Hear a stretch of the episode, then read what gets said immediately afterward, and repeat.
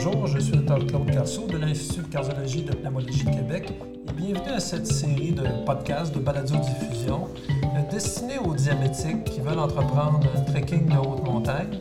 Dans cette série de 7 à 8 euh, podcasts, si on veut, euh, on, a réuni de l'information qui pourrait vous être utile peut-être dans, dans, votre prochaine préparation.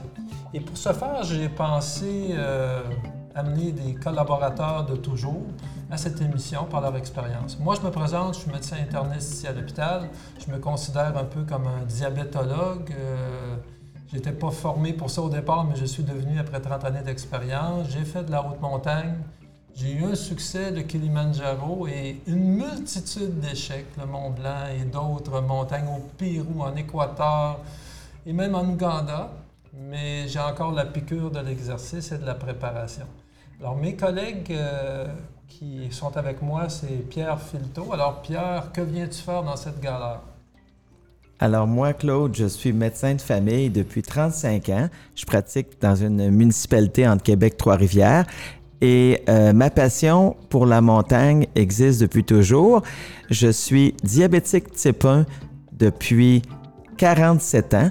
Et donc, je dois essayer de marier l'effort physique intense en haute altitude et le diabète type 1.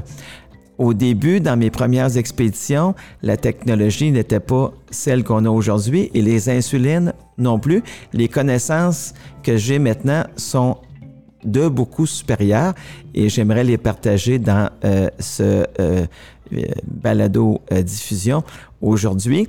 Évidemment, on a fait un peu de montagnes lorsque j'étais adolescent, mais des montagnes qui sont loin d'être de la haute altitude. On parle des rocheuses canadiennes. Et il y a trois ans, j'ai fait avec un groupe d'experts une euh, euh, montagne de 6000 mètres et c'est là que j'ai appris beaucoup. Dernièrement, en Ouganda, une autre montagne de 5500 mètres et beaucoup de choses ont été apprises et c'est intéressant de pouvoir les partager avec les auditeurs. Et comme autre expert, j'ai mon ami de toujours euh, Thierry Godette, qui est un kinésiologue que j'ai découvert à, l'hôpital Laval et qui est spécialisé et qui a une grande expérience en montagne. Oui, je suis kinésiologue spécialisé en maladies chroniques euh, au pavillon de prévention des, maladies cardiaques et enseignant à l'Université Laval dans le département de kinésiologie. Euh, j'avais fait mes études graduées, moi, sur la variation de la glycémie à l'exercice, donc dans différentes situations. Puis par mon passé aussi de, sportif et de grand amateur de, de plein air, j'ai fait aussi plusieurs hautes montagnes. Et euh, j'avais même fait une expédition scientifique en 2006, là, où on évaluait la condition cardiaque, l'adaptation finalement cardiaque euh, à différentes altitudes. On a fait quelque chose comme 450 tests en Bolivie euh, pour mesurer l'adaptation du cœur et ventilatoire à différentes altitudes. C'est une affaire de fou. On avait amené des petits appareils éco portatifs à différentes altitudes, donc 450 tests toute une épopée. Euh, mais j'ai tourné mes, intérêts euh, tranquillement vers euh, l'accompagnement de diabétiques dans des situations sportives. j'ai pu rencontrer des, des, grands spécialistes comme Dr. Mike Riddle, qui est à Toronto, qui vraiment, lui, publie énormément sur l'exercice et euh, j'ai eu la chance, par exemple, en le rencontrant, de, l'aider à traduire euh, le livre, un de ses livres en, français pour euh, l'auditoire francophone. donc, le diabète m'a permis de rencontrer plusieurs personnes et d'accompagner même des groupes en haute altitude, comme l'expédition de Pierre il y a trois ans au Pérou, donc cette montagne de 6000 mètres qu'on a montée ensemble cette fois-là.